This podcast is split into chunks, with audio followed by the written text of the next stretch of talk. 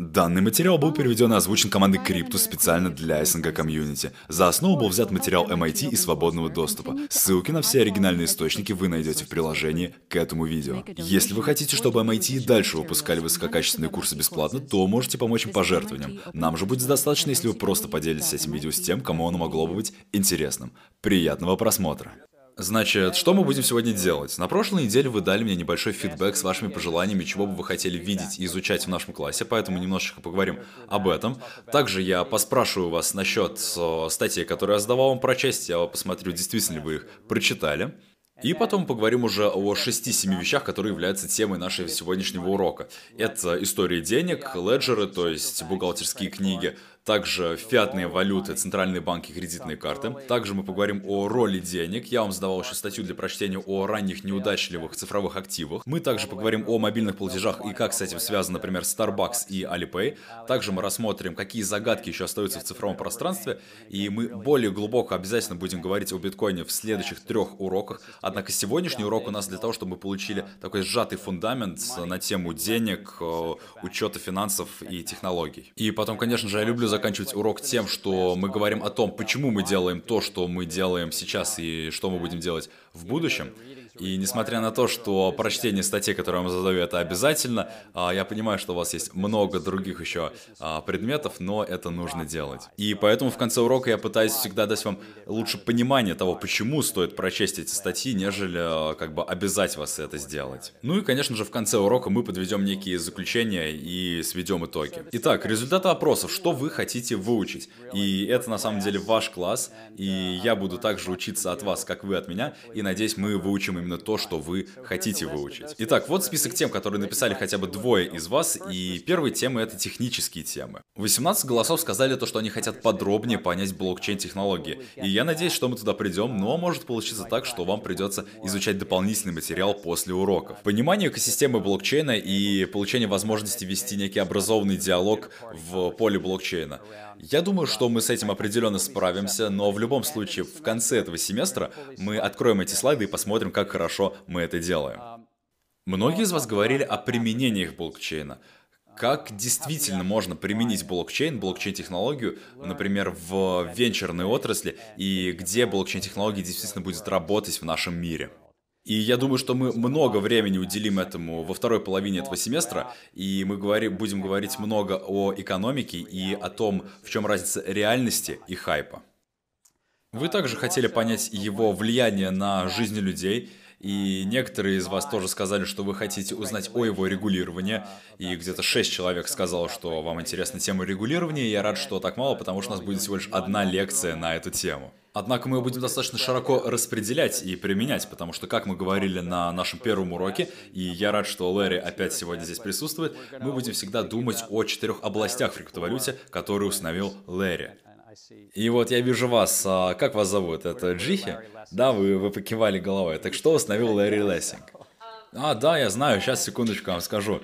Ну, то, что блокчейн состоит из четырех фундаментальных вещей. Это программный код, архитектура, рынок и законы и нормы. Да, все правильно, вы это поняли. Кто-нибудь хочет сказать мне, как это связано именно с блокчейном?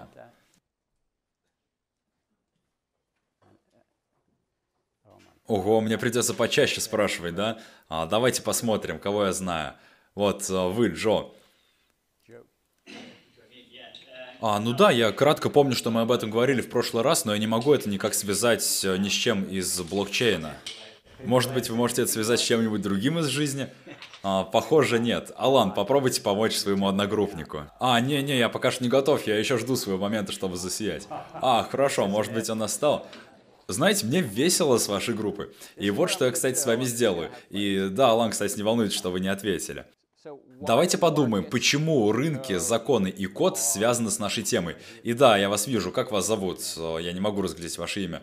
Ну да, скажите, э, как это связано с нашей темой? А, вы могли бы повторить вопрос? Джихи, вам придется повторить вопрос, потому что вы э, до этого мне отвечали. Да, вопрос в том, как вот эти вот четыре фундаментальные силы, которые установил Лэри, влияют на нашу сегодняшнюю тему. Да, все верно. И вот эти вот четыре силы, они называются бизнес, то есть рынки, это законы, это технологии или архитектура, в общем, это код и социальные нормы. Да, понятно. Но мне кажется, это связано с тем, что это как бы новый инструмент для того, чтобы делать э, старые вещи более современно. Что я имею в виду, это то, что, например, у нас уже существовали некие системы учета и технологий для этого, однако, так как у нас в мире сейчас происходит намного больше событий и вещей, это тоже нужно как-то учитывать, и блокчейн э, для этого очень хорошо подходит, как новая технология. Да, вы на самом деле хорошо все это суммировали, и это было достаточно нечестно от меня спрашивать этот вопрос, потому что этого не было в ваших чтениях, которые я задавал. Но мне кажется, во всем в жизни мы находим вот эти вот четыре вещи очень плотно связаны друг с другом. И я провел достаточно много времени из-за политических причин в Вашингтоне. То, что я там понял, это то, что рынки и бизнесу очень плотно трутся о технологию, которая, в свою очередь, очень плотно граничит с законами. И, конечно, у нас есть здесь и социальные нормы. И все это превращается в такую большую кучу, которая плотно друг с другом связана. И я бы попросил вас учитывать это на будущее, и неважно, какая у нас тема урока, учитывайте вот эти вот четыре вещи в своем мысленном процессе.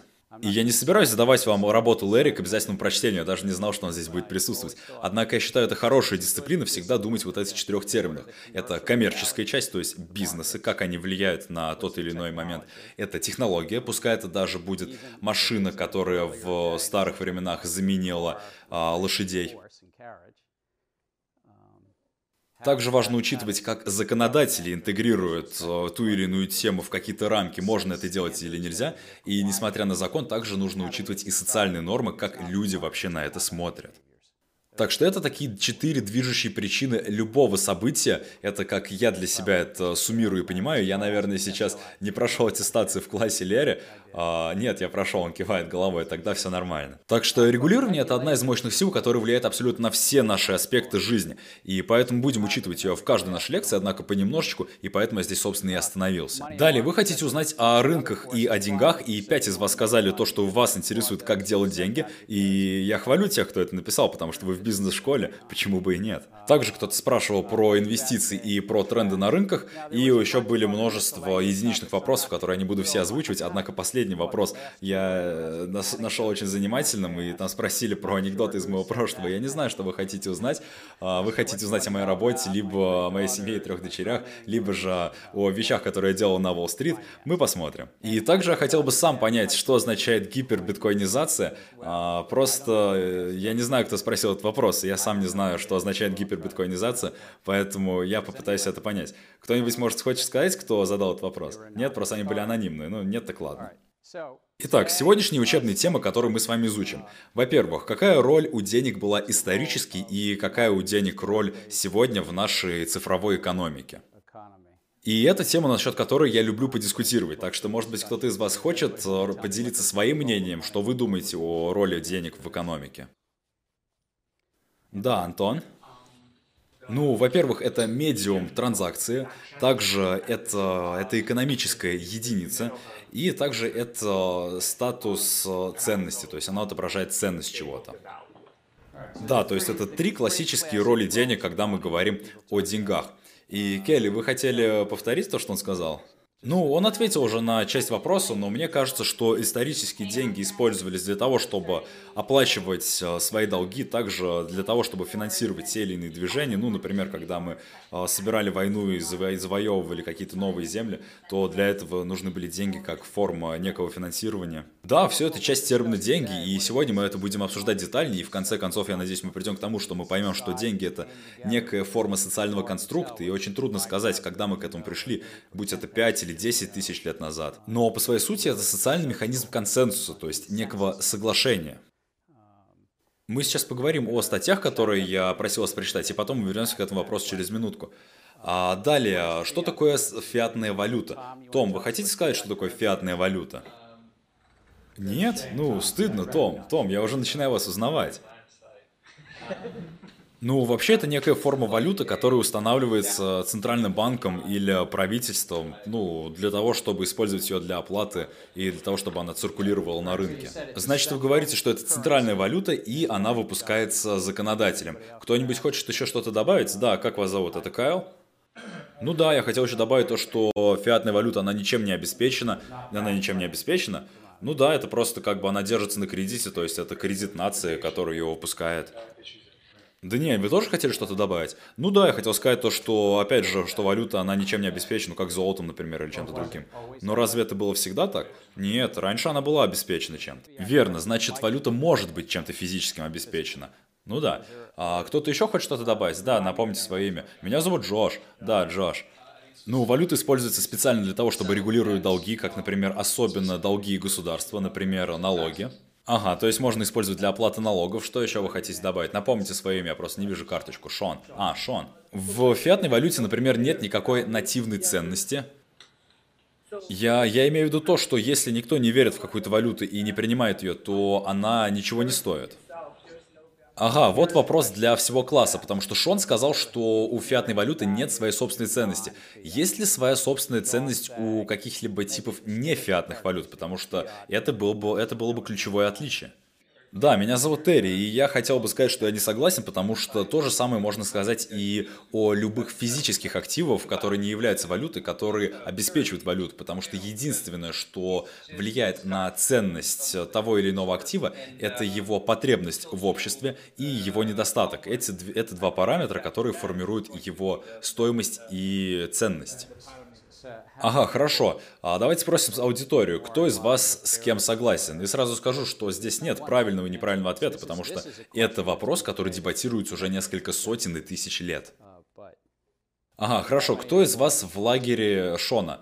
Ну, мне вообще кажется, что это зависит от ситуации, потому что у нас есть, допустим, золото, и да, золото, оно по методу согласия определяется то, что да, у него есть некая ценность, потому что мы так решили. Однако есть э, некий продукт, как, например, виноград, который мы можем скушать, и я считаю, что у винограда есть э, некая базовая ценность, ну, потому что мы можем его использовать, поэтому в этом есть отличие. Ага, хорошо. Как тебя зовут? А, Джихи, да, точно, Джихи. А, ты тоже что-то хочешь сказать? Томас? Да, я хотел добавить то, что валюта это легальное платежное средство в том или ином регионе, и как бы люди, которые живут в том или ином месте, они обязаны пользоваться определенной валютой, и это как бы упрощает процесс расчетов, потому что все пользуются одной валютой. То есть это тоже вопрос удобства для того, чтобы делать более простые расчеты. Томас говорит то, что фиатная валюта это легальное средство расчета. Нам сначала нужно разобраться, что такое легальное средство расчета. Кто-нибудь хочет э, что-то по этому сказать? Кто из вас еще не поднимал руку?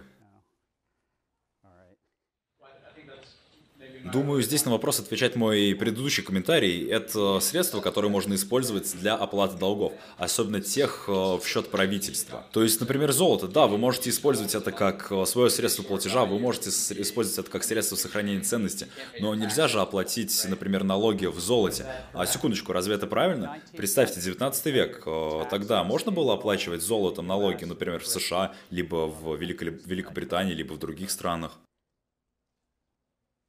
Это такой вопрос, да и нет. Джеймс, ответите на него?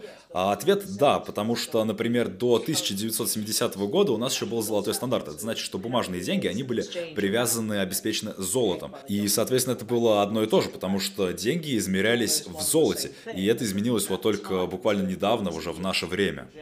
Итак, Джеймс говорит то, что мы можем использовать золото как законное платежное средство. Еще раз, что такое законное платежное средство? Это некая вещь, когда общество собирается и решает, что мы можем использовать ту-ту-ту валюту как законное платежное средство. То есть они устанавливают закон. И это уже не какие-то социальные нормы, а конкретный закон, который обязует всех лиц, проживающих в одной социальной структуре, или можно сказать это регион, а, принимать определенные платежные средства в качестве оплаты для любого долга.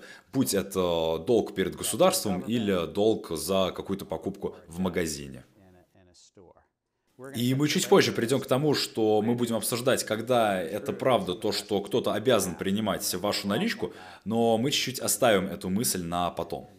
И, по-моему, Джихи тоже сказала очень важную вещь, которая э, имеет некую среднюю позицию э, между Эриком и Шоном, как здесь физически в классе, так и мысленно. А именно она сказала то, что валюта, например, бумажная валюта, может ничего из себя в плане ценности физически не представлять, так же, как и золото, которое по факту представляет из себя ценность только если мы ему э, ее дадим. А, но есть некие другие формы, например, продукты, которые мы можем напрямую использовать и скушать, и они уже представляют некую ценность. И, возможно, у некоторых вещей есть некая градация ценности. И далее у нас есть следующий вопрос на сегодняшний урок. Как биткоин вообще подходит во всю эту финансовую систему, которую мы сегодня с вами обсуждали? Э, следующие три урока мы будем очень плотно говорить именно о технологии биткоина, однако мы сейчас можем немножечко заглянуть вперед и поговорить о финансовой стороне. И мы сейчас давайте это обсудим, а потом через минут 45 к концу урока мы вернемся к этой теме и еще раз это обсудим. Исходя из статьи, которую я вам сдал, кто-нибудь хочет поделиться своим мнением? Напомните свое имя. Меня зовут Изабель.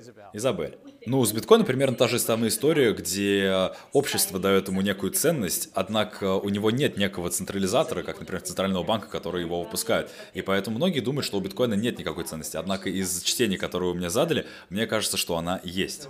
Итак, что говорит Изабель, это то, что биткоин довольно хорошо подходит в общую картину денег, потому что, как и у фиатных денег, и даже у золота, как говорит, например, Джихи, у биткоина нет какой-то нативной монетарной ценности. Но все же есть набор социальных норм, потому что есть группа людей, которые готовы принимать биткоин как метод платежа и средства оплаты. И именно это придает ему ценность. Также главное отличие биткоина от других валют это то, что он не контролируется каким-то централизатором. Да, Алан, слушаю вас. По моему мнению, биткоин это уникальная вещь, потому что ценность биткоина будет со временем меняться. И я не имею в виду ценность по типу 100 его рыночной стоимость 60 или там 90 тысяч долларов.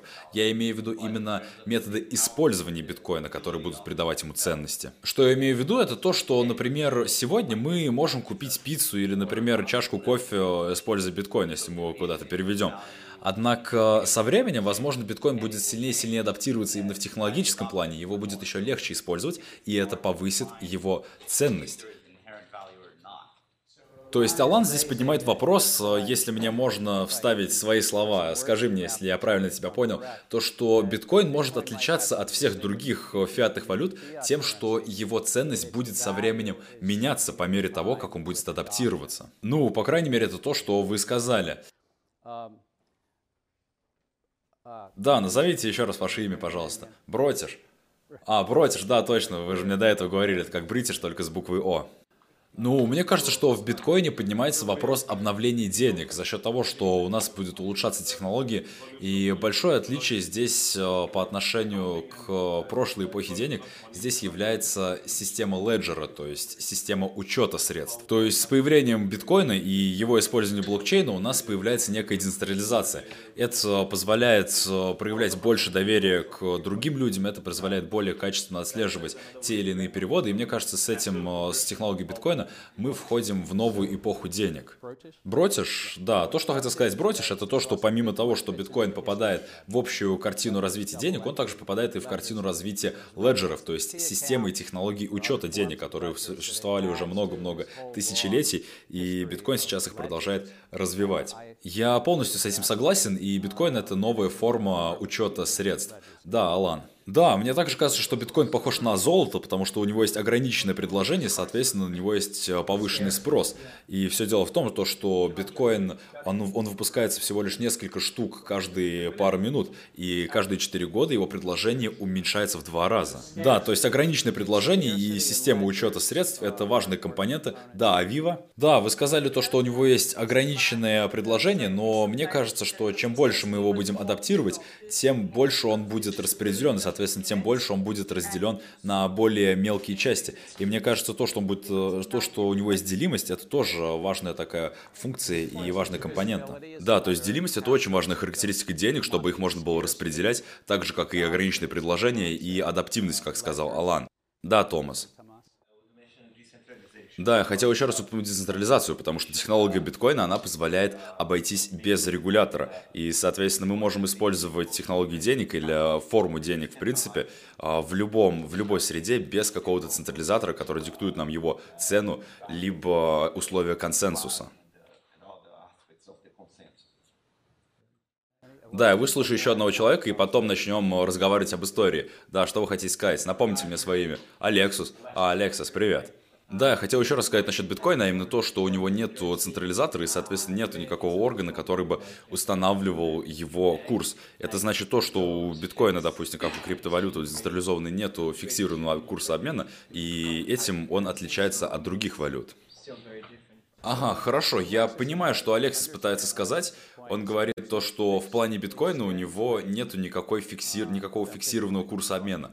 Однако, разве мы не можем распространить то же самое на все формы валюты? Что я имею в виду, это то, что разве мы можем назвать какой-то фиксированный курс обмена между, например, даже унцией золота и бушелем зерна? Ну, вообще-то да и нет, потому что некоторые государства, они действительно контролируют курсы обмена тех или иных товаров. Ага, хороший пункт. А что Олег сейчас пытается сказать, это да и нет, потому что некоторые государства, они фиксируют курс обмена какого-то товара. И скажите, разве это хорошо, когда какое-то государство так делает? Просто интересно, что думает класс, потому что я считаю, что в краткосрочной перспективе это может работать, однако если мы растянем это в долгосрочной перспективе на десятки лет, то такой фиксированный контроль будет работать уже гораздо хуже. Давайте спрошу еще одного, и потом нам нужно уже будет двигаться дальше. Да, я хотел сказать то, что можно регламентировать и фиксировать стоимость рабочих часов, то есть сколько будет стоить один рабочий час, как вариант. Но у меня вообще был другой вопрос. Я хотел узнать, что такое леджеры. Что такое Ledger? Очень хороший вопрос. Я буду об этом рассказывать через пару минут, но, может быть, кто-нибудь хочет сейчас уже ответить на этот вопрос. Да, слушаю вас. Не, погодите, давайте лучше вас спрошу. Ну, Ledger это просто слово для числовой записи какого-то события, то есть ведения учета. Числовая запись, да, хорошо сказано. А, я бы сказал то, что Ledger это способ записи какой-то экономической активности. Или же это может быть способ записи неких социальных или финансовых взаимоотношений. Я бы сказал, что это и то, и другое. Это способ записи и учета финансовой активности, социальных взаимоотношений и также экономических взаимоотношений. И хоть я и не задавал вам к прочтению эти статьи, есть множество научных работ, которые свидетельствуют о том, что первая письменность — это были цифры и числа. То есть они ориентировались именно на учет чего-то, а не на язык и не на коммуникацию. То есть письменность в первую очередь сначала использовалась для учета чего-либо. Потому что это очень фундаментально для любого общества записывать экономические транзакции, либо же записывать какие-то экономические взаимоотношения друг к другу. И неважно, жили мы тогда раньше в маленьких деревушках, либо потом уже переселились в более крупные какие-то социальные структуры, это все равно важно. Так что, надеюсь, мы понятно это разъяснили, но мы к этому в любом случае еще вернемся. И хорошо, что вы спросили это здесь, а не на предмете по бухучету. Так что вернемся к темам, которые я вам задавал. А, давайте поговорим о них немножечко. Вот трехминутное видео я вам задал посмотреть. Кто из вас вообще его посмотрел? Кто запомнил? Да, и мы еще с вами не разговаривали. Как вас зовут? А, да, мне кажется, что в любой стране у любой валюты есть только та ценность, которую ей придает общество. То есть, насколько сильно люди верят в эту валюту. Потому что смысл видео был в том, то, что там был какой-то парень, который напечатал свою валюту и отправил ее людям. он сказал, что она реальна, если вы верите, то, что она реальна. Так что это была просто такая небольшая милая история, просто хотел вам ее дать посмотреть. Да, Мэтью, я бы дал ему доллар за его валюту. Вы бы дали ему доллар? Интересно. Да, это как история с пиццами. Сначала в эту валюту никто не верил, а потом она выстрелила. Да, кто-нибудь еще бы дал доллар ему за эту валюту? Нет? Никто? А, вы бы дали? Да. На самом деле я работаю с локальной валютой, и это, в принципе, такой же, такая же валюта, как и вся другая, просто ее можно использовать только локально. И такая система сохраняет все деньги внутри какого-то общества, которое пользуется этой конкретной валютой. То есть э, есть еще и такие варианты валюты. Да, правильно. А, да, мы еще вернемся к этим статьям в течение нашего урока, но да, слушаю ваш вопрос. Мне было интересно, нарушил ли тот парень закон, запустив свою собственную валюту, потому что официальная валюта в Америке это же, конечно же, доллар. И поэтому мне интересно, является ли это законно. Вы задали очень хороший вопрос. И насколько я знаю, мне неизвестен ни один закон или же ни один штат, который говорит, что у нас существует конкретная валюта и у нас есть монополия на нее, то есть можно использовать только эту валюту. Однако расскажу вам другой интересный факт, связанный связанный с э, государственной монополией. Знаете вот эту щелку в дверях, куда обычно просовывают письма? Или же вот эти почтовые ящики рядом с домами? Так вот, есть закон, который гласит то, что у США есть полная монополия на использование вот этих вот щелей в дверках. И другие почтовые компании приватные, они не могут ими пользоваться. То есть только почта США может кидать туда свои письма и посылки. Но опять же, вопрос был очень хороший. И вернемся к теме биткоина, что мы выучили за последние 10 лет, если мы очень просто это все суммируем, это то, что на примере биткоина мы видим, что это легально создавать свою форму денег. Так как биткоин может являться формой денег и может использоваться для оплаты, так что в принципе это возможно. Но при этом вам нужно следовать куче других законов, и эти законы мы обязательно рассмотрим в следующих уроках, но они падают под тему того, что есть определенная банковская тайна, также есть закон против отмывания денег и закон против финансирования терроризма, то есть такие вещи тоже нужно соблюдать. Также государство хочет, чтобы мы платили налоги, неважно какой валютой мы пользуемся, то есть любых колебаний рынка, с, любого, с любой инвестиции мы должны заплатить налог. Также Федеральная резервная система и другие финансовые организации по всему миру, они все равно пытаются создать некую форму финансовой стабильности. Так что вернемся к истории того парня с, из видео с улицы, который продавал на улицах, не помню какого города, по-моему, Нью-Йорка, свои доллары, и когда Мэтью и вот девушка, как вас зовут? Бриан? Да-да, как ваше имя?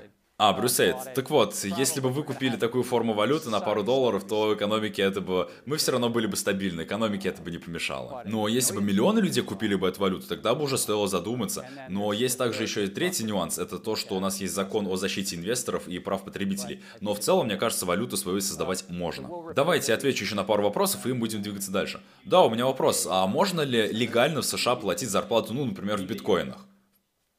Да, можно. И кто может ответить на тот вопрос, почему же можно в США легально платить э, зарплату в биткоинах? Кто-нибудь хочет ответить? Я понимаю, что это не по теме нашего урока, но все равно, может быть, кто-то знает. Какие у вас смыслы на этот счет? Да, как вас зовут? Кайл? Ну, мне кажется, потому что оплата труда – это форма компенсации, а компенсация допускается любым методом оплаты, оговоренным, конечно же, по любому контракту. То есть вы можете договориться с человеком о любом виде оплаты, вы даже можете договориться с ним, что он будет получать зарплату вот в этих вот плакатиках. Я сомневаюсь, что они будут довольно ценные для него, но это возможно. Вы также можете оплачивать труд и в евро, и в золоте. И даже бывают некие стартапы, которые оплачивают труд своих сотрудников, например, в биткоинах, либо в других криптовалютах. И что интересно, сотрудникам приходится конвертировать стоимость своих биткоинов в доллары для того, чтобы заплатить э, государству США налог, потому что государство не будет принимать оплату налога в биткоинах.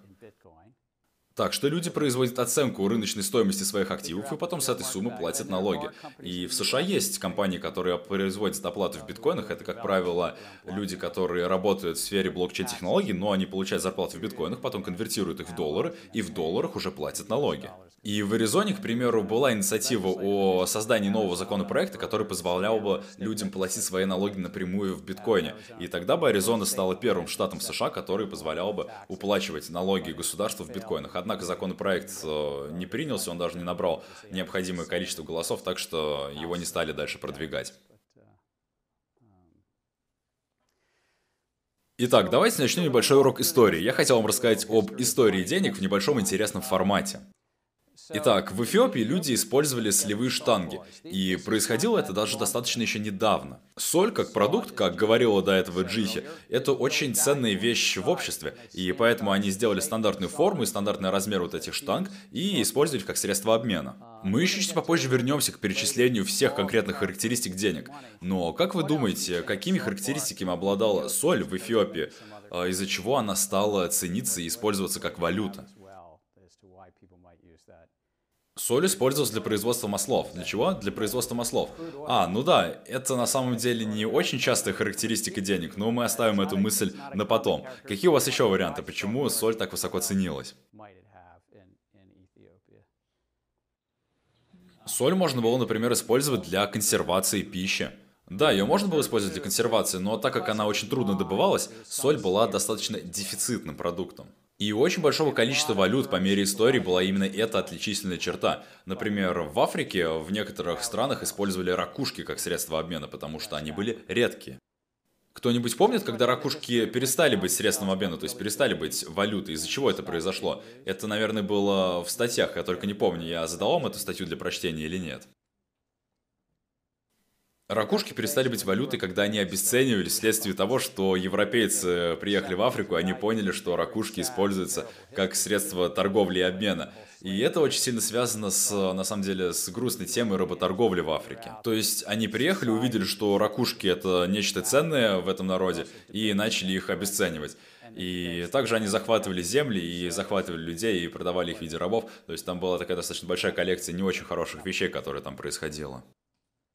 Бирковые палочки из Англии. Кто-нибудь, кто читал э, статьи, которые я вам задал, хотите поговорить о том, как эти вещи были использованы как валюта? И здесь я, кстати, могу также привести еще и сразу и камни рай, которые тоже были использованы как валюта. Как это вообще подходит в тему первой статьи? Появились ли деньги вследствие бартера или же вследствие системы учета долгов? То есть, куда вот эти вот вещи больше подходят? Как, как вы думаете, как они были больше использованы? Потому что это такая вещь, насчет которой дебатируют уже многие-многие годы. Есть какие-нибудь мысли? Какие из этих ранних видов денег больше подходят под тему бартера? Ну, вообще есть две теории. Есть две теории, так?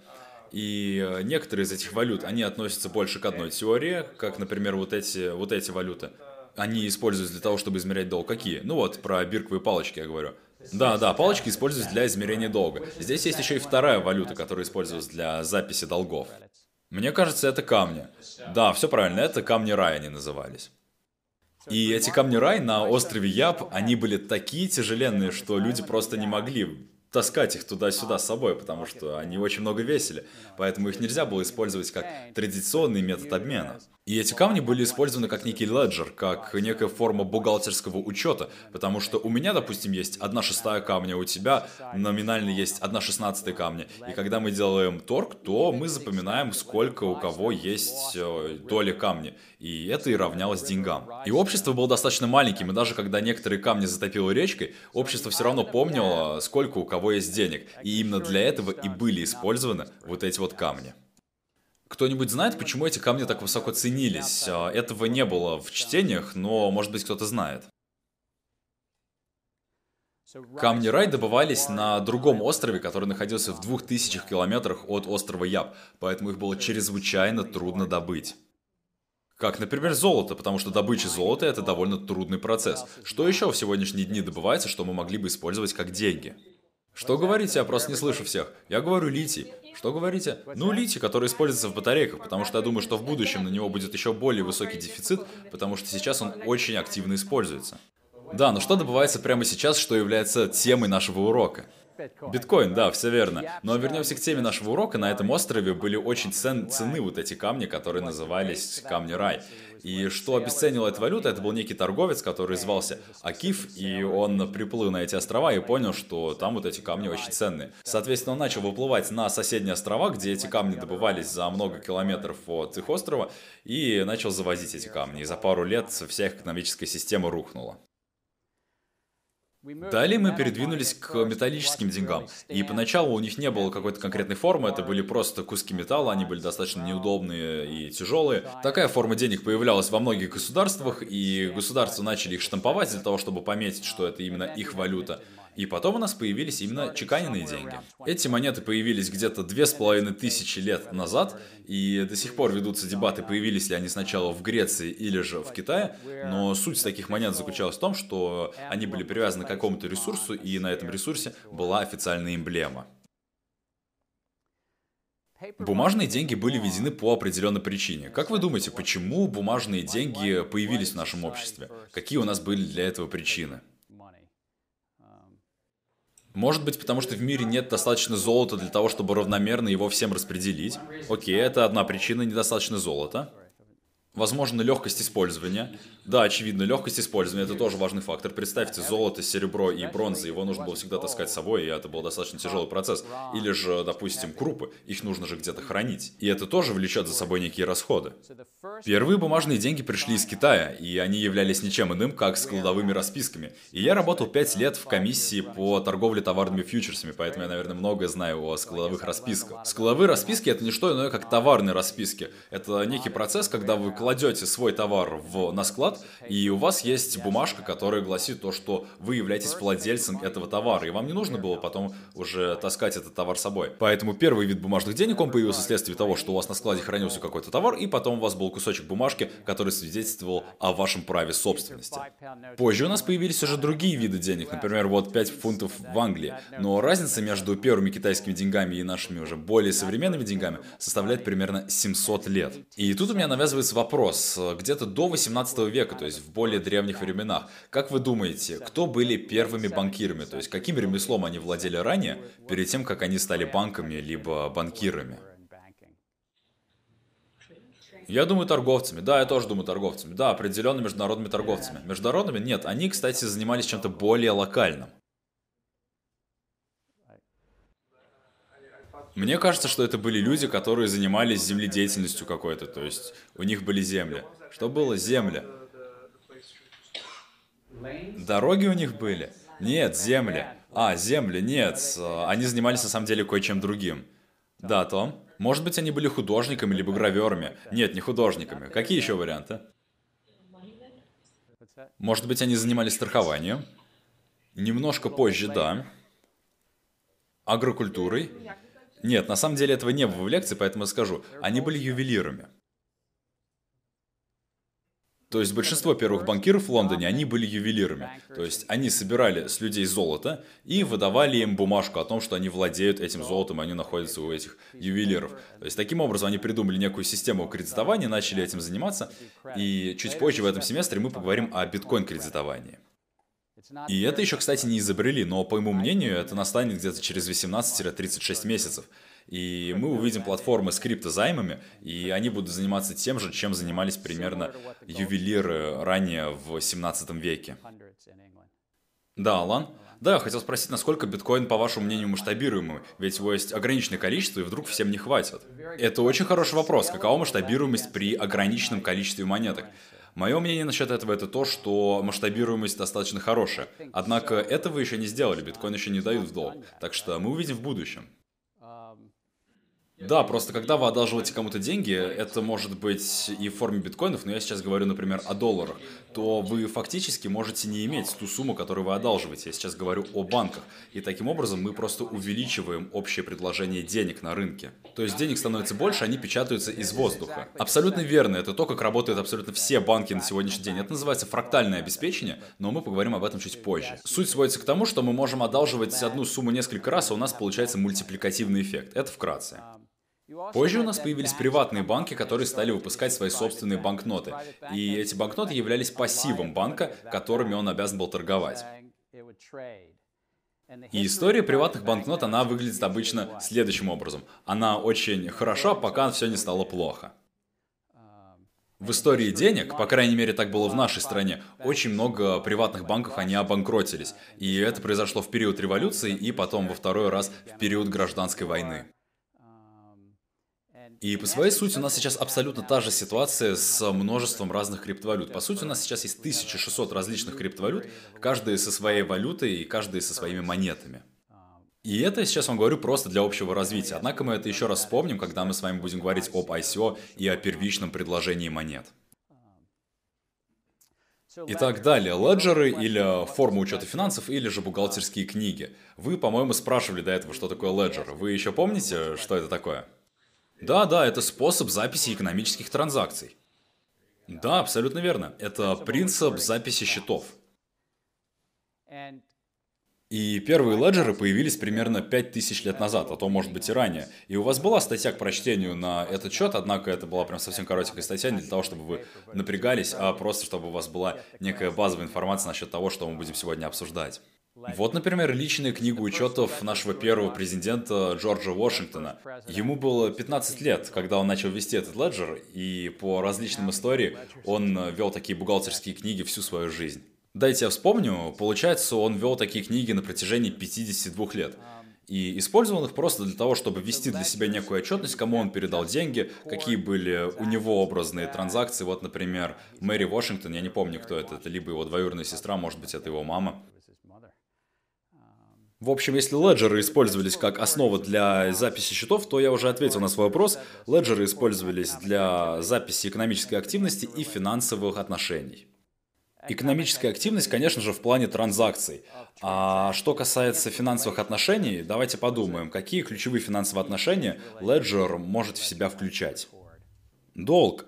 Что говорите? Долг. Да, все правильно, Келли все верно ответила, долги. И это возвращает нас обратно на тот вопрос, долговечный вопрос, где мы спрашиваем себя, откуда же пришли деньги? Была ли это некая система бартера, либо же деньги пришли из системы учета записи, кредитования и тому подобное. Возможно, это было некое слияние обеих э, вариантов. Однако всегда имейте в виду то, что у этого вопроса есть две стороны. И у леджеров точно так же есть обе эти две стороны. И когда мы будем говорить о биткоине, учтите, что биткоин это механизм, чтобы сохранять транзакции. Однако есть и другие блокчейны, как, например, блокчейн эфириума, который сохраняет балансы. И есть два типа даже в блокчейнах. Блокчейны, которые держат леджер транзакций, и блокчейны, которые держат леджер балансов. И я говорю это не для того, чтобы вас сейчас запутать, а потому что это действительно очень важная часть к пониманию блокчейнов. Какие типы леджеров у нас бывают? Я только что назвал один. Это транзакции против баланса. Бухгалтерская книга Джорджа Вашингтона, кстати, она была по типу леджера по транзакциям, потому что она просто держала в себе запись всех его переводов, всех движений его денежных средств и всех его операций. Но это лишь мое мнение, потому что я не изучал подробно его тетрадку.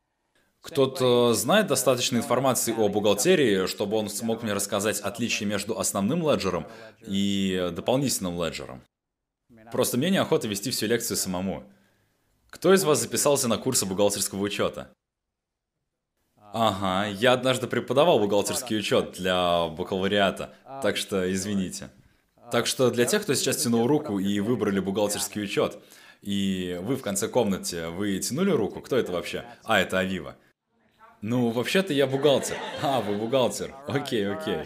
Вы проходили экзамен CPA? Ну да, конечно. Ого, значит, у нас в классе есть публично сертифицированный бухгалтер, который сможет нам сейчас назвать разницу. Ну, основной леджер или основная бухгалтерская книга – это некий элемент, который включает в себя абсолютно все транзакции, то есть он записывает абсолютно всю активность компании или какого-то другого элемента. Однако саб-леджер записывает только какие-то специализированные транзакции. Ну, например, у нас может быть э, суб-бухгалтерская книга для того, чтобы записывать там э, учет зарплаты, то есть сколько денег мы потратили на зарплаты сотрудников. Либо там может быть у нас какая-то другая графа расходов, допустим, какие-то инвестиции компании. Либо, может быть, компании нужно сделать какие-то другие расходы, но неважно, у нас есть общий леджер, куда вписываются абсолютно все траты и все абсолютно движения финансов, но если мы хотим посмотреть на какую-то более специфичную область, то мы открываем соответствующую бухгалтерскую книгу для именно этой области. А Вива совершенно точно сказал это намного лучше, чем я бы смог это сказать. Спасибо большое. Теперь мы точно знаем, что у нас есть сертифицированный бухгалтер в классе. И вот этот вот разговор о леджерах и о сабледжерах я завел не просто так, не между словом. Это очень важная часть вообще финансового мира. У всех бухгалтерских книг есть некая форма иерархии, и одни книги содержат в себе больше информации, другие же меньше. И вот эта вот система учетов, это является сердцем нашей банковской системы. И также это является центром нашей финансовой экономики на сегодня. Например, Центральный банк Америки, он как раз-таки и является генеральным э, леджером или основным леджером нашей финансовой системы. А все другие банки, их примерно 9 тысяч, которые находятся под ним, они уже имеют свой саб-леджер, то есть свою бухгалтерскую книгу, однако они не имеют контроля над основным леджером, то есть над нашим федеральным резервом. И это важно. Далее следующая отличительная черта системы учетов – это единичная система учета против двойной системы учета. И, допустим, молодой Джордж Вашингтон, он как раз-таки использовал единичную систему учета, где у него был просто список всех транзакций. Не хочу долго напрягать класс тем, что я буду рассказывать про двойную систему учета в бухгалтерии, но кто-то может рассказать мне о том, что это вообще такое, кроме как Авива, а она нас проверит.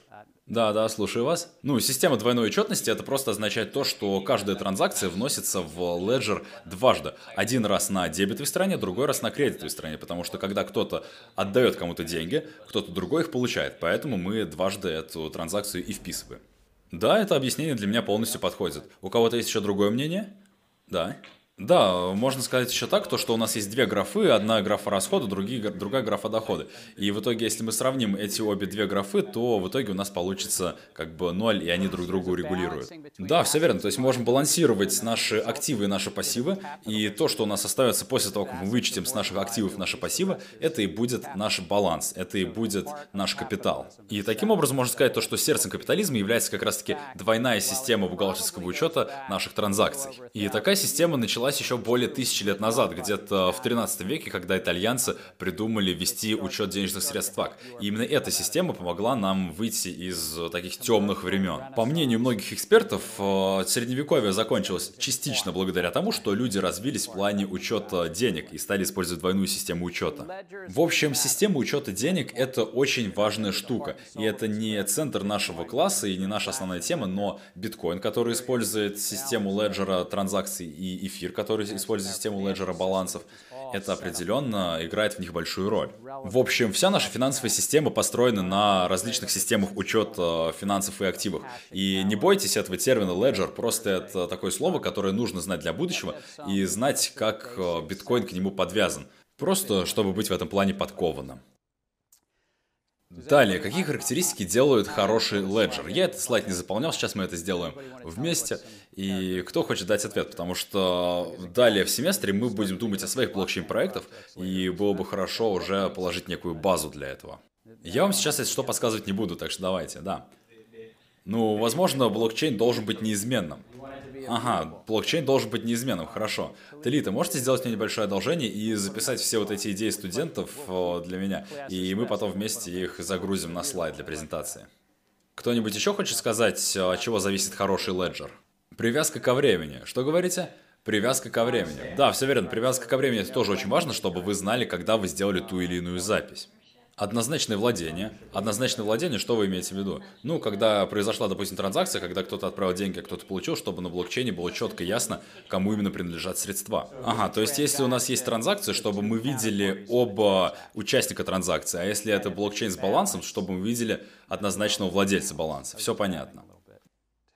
Давайте посмотрим, может быть у нас появится какое-то новое имя. Вот вы на заднем столе, я с вами еще не разговариваю, как вас зовут?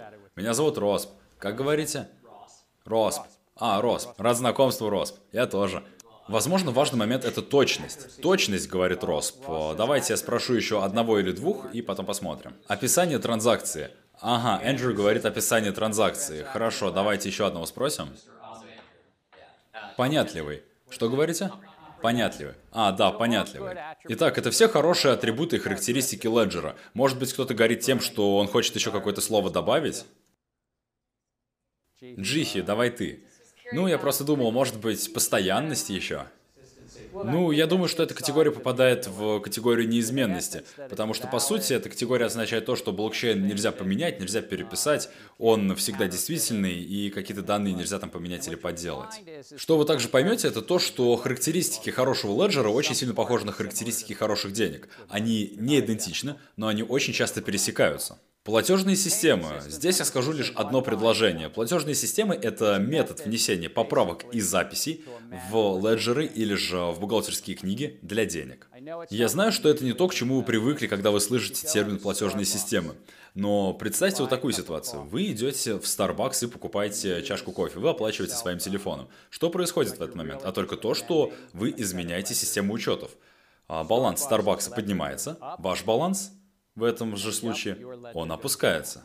И мы сейчас говорим о балансе средств на вашем банковском счете. Конечно, если вы пьете чашку латте, то, возможно, а, ваш душевный баланс станет лучше, у вас будет лучше настроение. Но мы сейчас говорим именно о финансовой стороне. И я хотел бы, чтобы вы запомнили еще такую вещь. Когда мы говорим о платежных системах, мы, по сути, просто говорим о том, что мы переписываем балансы в леджеры двух сторон. У одного человека баланс повышается, у другого понижается. Конечно же, так было не всегда, потому что раньше мы могли просто заплатить, передав человеку кусок золота или кусок серебра, мы физически отдавали деньги, и это нигде не учитывалось. Однако сейчас в современном мире платежи выглядят просто как изменение балансов внутри леджера. Конечно, не всегда, мы иногда можем еще расплачиваться наличкой, но это постепенно уходит. Итак, какие у нас были ранние платежные системы, которые делали только это, то есть меняли записи в леджерах или в бухгалтерских книгах? Они называются оборотные приказы, или же по-простому чеки. И я бы сказал, что эта платежная система уже наименее популярная. Разве кто-то из вас последний месяц выписывал кому-то чек? Я думаю, что скорее всего нет. Вряд ли кто-то из вас выписывал здесь за последний месяц или за последнюю неделю кому-то другому чек. Ну вот, видите как? Но, однако, в более старое время это было достаточно популярным и даже нормально выписывать чеки. Другой вопрос. У кого-то в классе, может быть, вообще нету чековой книги? Три четверти из класса не имеют чековой книги. Лэри, как вы себя при этом чувствуете? О, я чувствую себя очень старым. Но что такое чековая книжка? Что такое суть чековой книжки? И что мы пишем вообще на чековую книжку? Это имеет прямое отношение к биткоину. Это я сейчас не говорю просто для того, чтобы вспомнить былые времена Лэри и мою молодость. Давайте подумаем, какие важные детали имеет чек. То есть, что туда нужно вписать для того, чтобы чек был действительный, для того, чтобы он работал, можно было выполнить транзакцию. Там должна быть подпись. Ага, там должна быть подпись. Что еще должно быть на чеке? Я сейчас хочу пообщаться только с теми, с кем я еще не разговаривал. Вот вы сзади, как вас зовут? Я не помню ваше имя. Меня зовут Дана. Ну, мы пишем, во-первых, получатели, пишем сумму и также пишем назначение платежа на чеке. Ага, то есть вы назвали прям много критерий. Значит, у нас есть подпись, у нас есть получатель, у нас есть сумма и у нас есть назначение. Что еще у нас есть? Также там обязательно должен быть счет отправителя. Счет отправителя, да, все верно. Подумайте об этом следующим образом.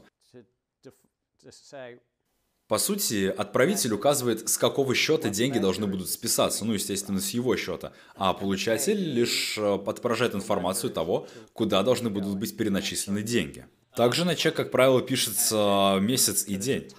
Значит, на чек у нас пишется время, ставится подпись, там указывается получатель и отправитель, и также у нас там есть сумма, которую мы отправляем. И эти пять значений, они очень критичны и обязательны, и вы увидите, что они будут прям в центре всей этой истории биткоина. Также там может писаться и какая-то другая информация, но она уже будет настолько важная. Да, извините, вы что-то хотели добавить? Да, Кайл. Кайл. Да, вы считаете компании и платежные системы по типу PayPal или Venmo как типа оборотного приказа? Может быть, они могут быть новой формой, но они в любом случае участники платежной системы. Почему они, например, могут не быть формой оборотного приказа? Это потому, что они могут не являться авторитетом для банков, то есть они могут не отправлять напрямую средства через банки, они могут двигать их как вариант на своем леджере. Тогда бы они не были бы оборотным приказом. То есть здесь вот какой нюанс, но вы однозначно задаете верные вопросы. Итак, еще раз вернемся к ранней форме денег. У нас изначально в Англии были бирковые палочки или же рай камни на острове Яб. И это были ранние формы некого леджера. И это довольно интересно, потому что бухгалтерский учет и леджеры появились намного раньше, а не только с появлением электричества и компьютеров. Теперь давайте вернемся к фиатной валюте, к основе нашей сегодняшней темы. И мы уже говорили сегодня о ней, так что давайте посмотрим э, теперь, что я написал, потому что вы уже говорили про фиатные валюты сегодня. Номер один – это социально-экономический консенсус, то есть это механизм соглашения. Я считаю, что фиатная валюта – это просто часть истории. А она не сильно отличается от других форм валют, которые были раньше, допустим, вексли Китая, которые были существовали еще 700 лет назад, или то, чем занимались ювелиры, например, в 17 веке. Просто сейчас государство переняло на себя инициативу, и теперь они ответственны за валюту. Фиатные валюты репрезентируют пассивы Центрального банка, это очень важный пункт, потому что валюта для Центрального банка это не его актив, а это их пассив и это их обязательство. И существует еще вторая форма денег. Это когда у вас есть депозит в каком-нибудь банке, и ваш депозит превращается для банка в их пассив. То есть это обязательство банка перед вами. И это тоже очень важно. Центральный банк в нашей системе это самый главный банк, то есть это, так сказать, самый основной главный леджер. А все другие коммерческие банки, которые находятся под ним, они так называемые саб-леджеры. Да, Алан, слушаю вас. Да, я хотел спросить, я не экономист или что-то в этом роде, и поэтому я не совсем понял, что означает, что когда у вас деньги в каком-то банке, что для них это пассив. Что это означает? Хм, перед тем, как я отвечу на этот вопрос, может быть, кто-то другой хочет попробовать ответить на вопрос Алана? Ну, пассив по-другому называется облигация. И, соответственно, если в банке лежат ваши деньги, он вам что-то должен. Потому что наша система — это социальный консенсус, это на самом деле очень хороший вопрос, который нам задал Алан. Что означает, что что-то является пассивом Центрального банка, когда, по сути, это просто валюта, которая находится у нас в кармане? И это банкнота Федерального резерва. Тут прям так и написано. Банкнота Федерального резерва. И Держите, посмотрите, можете передать их дальше. Я не боюсь, что вы их украдете, это всего лишь доллар. Я мог бы раздать и двадцатки, но тогда бы я хотел их обратно. Но в любом случае, здесь говорится банкноты Федерального резерва. То есть это обязательство коммерческого банка. В более раннее время могли обменять вот такую вот банкноту на золото или на серебро. Но потом наступил кризис, и в 1930-х годах президент Рузвельт сказал то, что обычные граждане больше не имеют права обменять э, доллары на золото. А потом в 1970-х годах президент Никсон уже сказал то, что а, до этого момента другие государства могли еще обменять э, деньги на золото, но потом это стало уже невозможно. Но когда бумажные деньги только появились, они не были обеспечены золотом. У нас был золотой стандарт, и мы на него заходили, мы с него опять соступали. Допустим, на протяжении Первой мировой войны мы отказались от золотого стандарта, потом к нему вернулись. Это просто было бы неверным утверждением, если бы мы сейчас говорили то, что мы были на золотом стандарте первые 140 лет существования валюты. Это потому что не так. Мы заходили на золотой стандарт, мы с него сходили, потом опять возвращались к нему. И это было такое движение туда-сюда постоянно. Но в любом случае валюта для государства это пассив, и это мы четко распознаем, если мы посмотрим на леджер государства с двойной системой учета. И я вам сейчас покажу через минутку баланс государства, где мы увидим их активы и их пассивы, и потом я вернусь к вашему вопросу. Да, но я все равно не понимаю, почему это именно пассив банка. То есть раньше можно было зайти в банк, отдать им доллары, они тебе дали золото. То есть это была их обязанность. А в чем сейчас их обязанность? Это, это, по сути, вот наш первый пункт, который мы записали. То есть Центральный банк, он обязуется переводить свои активы на своем леджере по вашему запросу, то есть если вы хотите кому-то передать деньги. То есть вы можете взять свой физический доллар, войти в банк, отдать им этот доллар и сказать, что вы хотите положить его на свой банковский счет. И со своей стороны банк обязуется, он будет обязан выполнить эту транзакцию и записать ваш доллар на свою бухгалтерскую книгу. Также правительство США, которое технически отделено от Центрального банка, как и правительство Англии или же, например, правительство Китая, они все технически отдельные структуры от э, своего Центрального банка.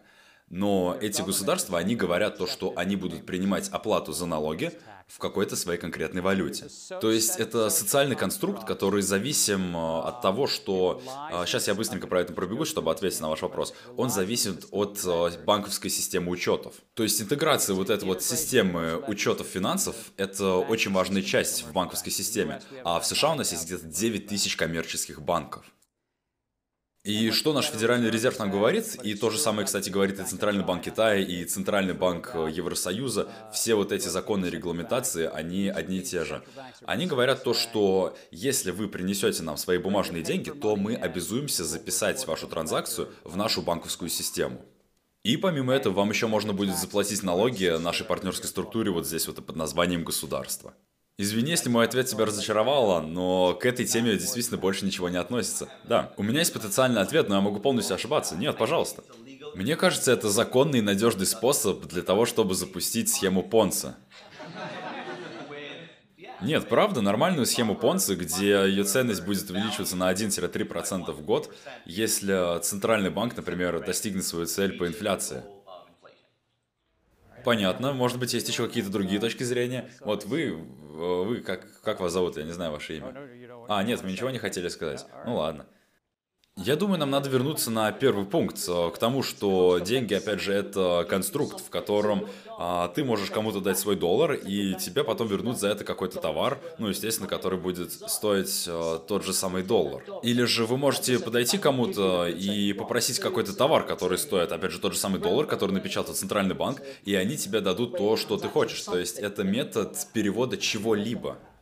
Также это ответственность Центрального банка, потому что, условно, если у него есть какой-то суверенный долг, то он не может просто взять и напечатать новые деньги, потому что это его, опять же, форма ответственности, потому что можно напечатать только столько денег, сколько вы как бы можете обеспечить. Поэтому это также ответственность Центрального банка, потому что нельзя просто взять и напечатать новые деньги, когда они тебе нужны. То есть нельзя их брать из воздуха. Поэтому как бы это и поле ответственности, это обязанность банка. Я возьму еще один комментарий, и потом я вам еще кое-что расскажу. Валюта на самом деле это всего лишь небольшая часть общих резервов Федерального резерва. Я думаю, что банковский резерв это более подходящий термин, который здесь у нас попадет в дискуссию, потому что банк, по сути, он может требовать от ФРС напечатать еще больше денег, э, если он будет выдавать больше займов. Поэтому легальный механизм печатания денег, он э, все же существует. Я очень рад вот этой дискуссии, которая у нас сейчас произошла, даже комментарий Алана по поводу схемы Понци, которую он сказал. Это и есть дискуссия. Если бы Джей Паул был бы сегодня здесь, кто из вас, кстати, знает, кто такой Джей Паул? Кто такой Джей Паул? А, лаборатория? Джей Паул. Кто такой Джей Паул? Глава Федерального резерва. Глава Федерального резерва, спасибо. Извини. Но если бы Джей Паул сейчас был бы здесь, то, во-первых, он бы посмеялся над тем, что Алан только что нам сейчас рассказал. Но он также бы сказал то, что ответственность банков — это и социальная ответственность в том числе. Потому что сотрудник Центрального банка, он очень глубоко верит в то, то, что его работа, его ответственность – это обеспечение безопасности тому социальному конструкту, который мы называем деньги. И они стараются делать все для того, чтобы деньги не обесценились и чтобы у них была некая ценность. Итак, фиатные деньги можно использовать для уплаты налогов, мы об этом уже говорили, а также бумажные деньги и монеты – это легальное законное платежное средство. Давайте представим, что я захожу в Starbucks и говорю, мне, пожалуйста, чашку кофе. Вот мои 5 долларов, или сколько там сейчас кофе стоит. Обязан ли человек, который стоит за стойкой, сварить мне это кофе? И я хочу услышать лишь ответ «да-нет». Кто, кто хочет попробовать ответить? Я услышал «нет» от Кристофера. Что? А, Крис. Крис сказал «нет». Кто согласен с ним? Окей. Теперь представим, что они уже сварили чашку кофе, она уже там стоит. Я просто хочу ее купить. Теперь они обязаны принять мои 5 долларов? Да. До того, как они сварили кофе, никто не обязан был брать мои 5 долларов. Но как только образовался долг, они произвели продукт, они предоставили сервис, они обязаны принять платеж. Это просто пример для наглядности. И это как раз и есть законное платежное средство. И сейчас уже появляется множество заведений по всему миру, которые увешивают такие таблички, где написано, что мы не принимаем ту-ту-ту валюту, или мы не принимаем, э, допустим, шведскую крону в бумажной форме. Электронный платеж они все равно примут, поэтому сейчас у нас немножечко появляются некие изменения в термине «законное платежное средство». Также существует несколько режимов налогообложения, но об этом мы сейчас не будем говорить. Итак, центральные банки и деньги. Мы уже об этом немножечко поговорили. И вот здесь есть небольшая диаграмма, которую я одолжил у другого человека. И центральный банк, он находится вот здесь сверху, прямо в самом центре. И еще у нас здесь есть Алиса и Боб. Про Алису и Боба мы еще будем говорить много, когда мы начнем тему биткоина, так что запомните их. Но сейчас мы пока что хотим только знать, что они хотят сделать транзакцию, и они находятся в, одни, в одном и том же банке. В таком случае, к примеру, банку номер один сделать транзакцию очень просто, потому что они просто должны поменять у себя в бухгалтерской книге балансы двух людей. Деньги перетекли от одного человека к другому. Но если же у нас есть два банка и нужно совершить платеж из одного банка в другой, то нам нужно некое некое соединяющее звено, которое будет объединять вот эти вот две бухгалтерские книги двух банков. То есть нам нужно объединить леджер одного банка и леджер другого банка. И единственная возможность, как уравнять балансы двух разных банков, это какое-то действие должно произойти сверху. И вот этот вот верхний игрок называется центральным банком. И позже, когда мы будем говорить о платежных системах, и мы будем еще использовать этот слайд позже в семестре, поэтому я не буду долго сейчас на нем останавливаться. Но мы будем говорить о леджерах и о бухгалтерских книгах. И когда мы хотим э, сделать, осуществить транзакцию внутри одной какой-то системы, с одного банка в другой банк, ну, внутри нашего общества, к примеру, а внутри системы одного центрального банка, все довольно просто. Но гораздо труднее все, когда мы переводим деньги из одной валюты в другую валюту, например, переводим деньги в другую страну. Потому что здесь уже поднимается вопрос того, как сделать две закрытые финансовые системы между собой работоспособными. Это вопрос не на сегодня, но мы оставим это на следующий раз, когда будем говорить о платежных системах. Центральный банк. Центральный банк США – это единственная хорошая картинка, которую я смог найти, ей примерно уже год. Его активы и пассивы равняются примерно 4 с четвертью триллионам долларов. И из них 1,7 триллионов – это валюта. Кстати, вы вернете мне мои доллары? Да, это просто мои бумажки с обязательствами. Итак, 1,7 триллионов долларов в зеленых бумажках сейчас находится в обороте в нашей экономике. И что удивительно, хоть и, наверное, большинство из вас не использует наличку так часто, у вас же даже нет чековых книжек, сумма наличности в экономике растет быстрее, чем сама экономика в большинстве развитых стран. Как думаете, какая у этого причина? Одним словом можно это описать. Может быть, это из-за кризиса 2008 года, его последствия? Не, это больше, чем одно слово. Наркотики. Наркотики нет доверия. А, доверие? Блин, я думал, ты сказал наркотики. Доверие. Да, это связано с доверием, но это тоже связано и с наркотиками. Наличность — это замечательный способ для того, чтобы отмывать деньги и запускать какие-то нелегальные бизнесы. И также это замечательная штука для того, чтобы там хранить свои активы. Поэтому есть некоторые секторы в нашей экономике, которые не хотят переходить на безналичный расчет. Я быстренько пробегусь по этой теме, но есть еще одно слово, которое также очень важно для нашего семестра и для нашего класса в целом. И это кредит и кредитное посредничество. Такая небольшая история. Кредитные карты, они появились всего лишь совсем недавно, 60 или 70 лет назад. Однако само понятие кредитных карт, ему уже более 100 лет, и у него растут корни еще из довольно старой книги. Научный фантаст еще в 1887 году написал книгу о том, как будет выглядеть мир в 2000 году, и там как раз использовал впервые слово «кредитная карта». Даже 18 раз он его использовал, и он написал то, что у общества будет некая форма денег, и можно будет без проблем э, брать кредиты. И удивительно, что кто-то так э, далеко смотрел в то время. Однако именно в это время и начали выпускаться и торговые карточки, так что, может быть, он и не был таким дальновидным. В 1920-х годах нефтяные компании запустили свои платежные карты, однако это были неполноценные кредитки, потому что их можно было использовать только в одной конкретной компании. В 1946 году парень по имени Биггинс из Бруклина запустил вот такую вот штуку. И с помощью нее, Charged она называется, можно было уже действительно расплачиваться в дюжинных местах э, по всему Бруклину. В буквальном смысле. И потом вдруг внезапно тема выстрелила. Diners Club, он запустился в ранних 50-х годах, и он подошел к ресторанам и говорит, что давайте запустим кредитную программу, а мы будем эти кредиты обеспечивать. American Express тоже запустил свою кредитную программу в 50-х годах. И потом уже в 60-х Банк Америки, который на то время был калифорнийским банком, он понял, что они могут запустить корпоративную программу со всеми другими банками в Америке и сделать комплексную кредитную программу. И тогда вот эта вот тема действительно взорвалась. И что интересно, законы, которые которые все это должны были регулировать, их не вводили до 70-х годов. По крайней мере, так было в США. Там было три больших закона в 70-х. Закон о справедливой кредитной отчетности и тому подобное. Я очень часто бываю на разных конференциях, и мы говорим о биткоине, и меня спрашивают, почему государство не может решить регуляцию сейчас. Я им в таком случае отвечаю то, что вспомните историю с кредитными картами. Практически 15-20 лет законодателям понадобилось для того, чтобы поставить какие-то регуляции, потому что кредитные карты вышли еще в ранних, ранних 50-х, 60-х годах, и, соответственно, Соответственно, а, только в 70-х были приняты соответствующие законы.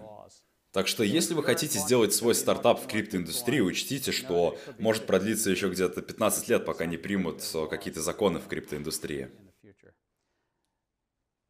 Вот так вот выглядел аппарат, который обрабатывал кредитные запросы в 1950-х годах. И я сделал картинку довольно маленькой, извините. Виза сделала этот аппарат лучше, и сейчас у нас уже есть вот такие вот платежные терминалы, которые мы все знаем.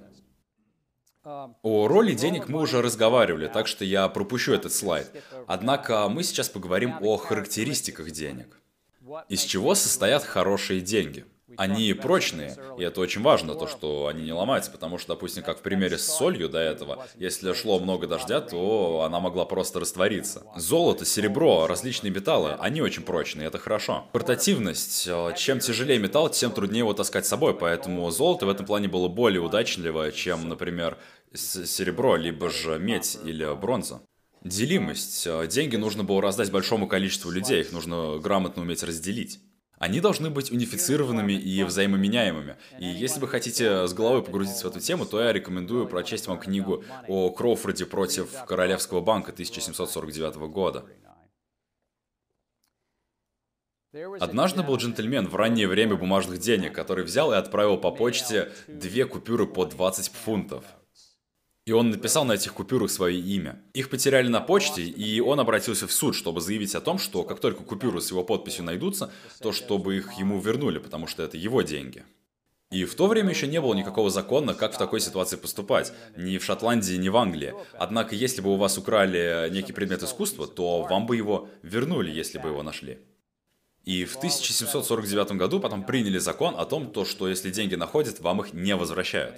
Кто-нибудь хочет э, подумать над тем, почему приняли такой закон? Это вопрос первичной интерпретации, потому что, еще раз напомню, ранее законов в этой области вообще никаких не было. Соответственно, нужно было принимать новый закон. И почему же суд решил то, что искусство возвращают, однако то же самое не делается с валютой? Это связано с фундаментальной характеристикой фиатных денег. Кто-нибудь догадывается, почему законодатели поступили именно так? Они могли бы сделать и по-другому, но они сделали именно так, да. Ну откуда они знали, что он действительно отправил их по почте? А он подписал эти купюры, то есть э, это было доказано, то, что купюры были подписаны. Я просто подсказываю, чтобы вы не путались. Э, хорошее мнение, но он эти купюры подписал. Они не смогли бы эти деньги использоваться как средство обмена, если бы они принадлежали какому-то человеку. Вообще, если мы вернемся в истории и почитаем само судебное дело, то это как раз-таки то, что и говорил суд. То есть мы должны сделать деньги медиумом обмена. И деньги, они придуманы для общего блага как бы общества, а, соответственно, они должны быть взаимоменяемыми для того, чтобы они правильно функционировали. И также Банк Шотландии был ближе к судье, чем, конечно, вот этот джентльмен, но в целом банки говорили то, что они не могут записывать а, и вести отчетность того, какая купюра кому принадлежит. А речь сейчас идет именно о тех купюрах конкретных, которые он подписал, да? Да, да. А, окей. И также серийные номера на деньгах и подписи, они в 1749 году ставились здесь немножко не так, как сегодня.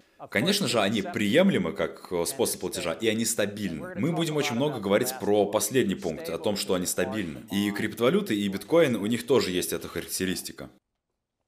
Дизайн денег тоже играет очень важную роль. Мы можем сделать деньги как токен. Токен — это что-то некое физическое. Либо деньги могут просто записываться виртуально на счета. И мы сейчас уже живем в таком мире, где деньги просто записываются.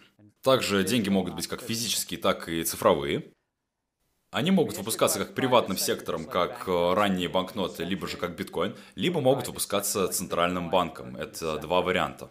Деньги могут широко использоваться, либо они могут, э, так сказать, выдаваться только оптом. Лучший пример оптовых денег – это Федеральные резервы США, которые могут выдаваться только другим коммерческим банкам. Мы будем изучать вот этот вот денежный цветок позже, но я добавил его сейчас, потому что а, я не создал этот денежный цветок. У вас будет чтение про Банк международных расчетов чуть позже. Там тоже будет использоваться вот этот цветок. Здесь несколько характеристик. Являются ли деньги токенизированными, выпущены ли они ЦБ, являются ли они цифровыми и используются ли они в широкой массе. И любая форма денег попадает в одну из категорий вот этого вот денежного цветка. Есть профессор Гэррет, который изобрел вот эту штуку, и позже в нашем семестре будет такое добровольное чтение на эту тему. У вас было домашнее задание прочитать э, статью на эту тему. Э, не, нет времени, чтобы все это точно разобрать, но кто из вас знает, почему все вот эти вот валюты, цифровые валюты, почему они были неуспешны и как бы потерпели поражение? Вы читали статью, да? Кто-нибудь еще читал статью? Да, вот вы, я не помню ваше имя. Дон, что вы поняли? Зон. Что? Зон. А, Зон. Что вы поняли для себя из статьи? Какая основная или основные две причины неудачи вот этих валют? Ну, во-первых, они были в некой форме зависимы от какого-то централизатора. Да, все верно. А, во-первых, это было то, что они были централизованными. Еще какие-то важные причины. Лин, что вы думаете? Их было очень трудно адаптировать под торговцев и под вообще каких-то продавцов. Да, абсолютно верно, это тоже очень важный пункт. Есть ли еще какая-то третья причина, которую, допустим, решил биткоин, которую не решили другие валюты? Ну, например, может быть, децентрализация леджера, это то, что решил биткоин, у других этого не было. Да, все верно, децентрализация леджера, что еще? Другие валюты не могли решить проблему двойного расчета. Да, все верно, вот это именно то, что я хотел услышать, проблема двойного расчета. То есть другие валюты не могли предотвратить то, что мы могли сделать два платежа с одной и той же суммы. То есть, в общем, было четыре проблемы. Во-первых, это то, что их было очень трудно адаптировать под торговцев, либо под те же самые магазины. Они были централизованы, также не могли решить проблемы двойного платежа, и были проблемы с консенсусом. Об этой теме мы поговорим очень кратко, но виртуальные и мобильные платежи у нас все-таки были успешны. Например, PayPal, который основали в 1998 году. И в Норвегии была компании Ericsson и Telenor. Это было первое мобильное приложение, оно используется для того, чтобы закачивать на свой телефон фильмы. В 1999 году вышли эти компании на рынок. Также у нас есть компания Alipay, о ней мы часто будем говорить, когда мы будем затрагивать тему платежей.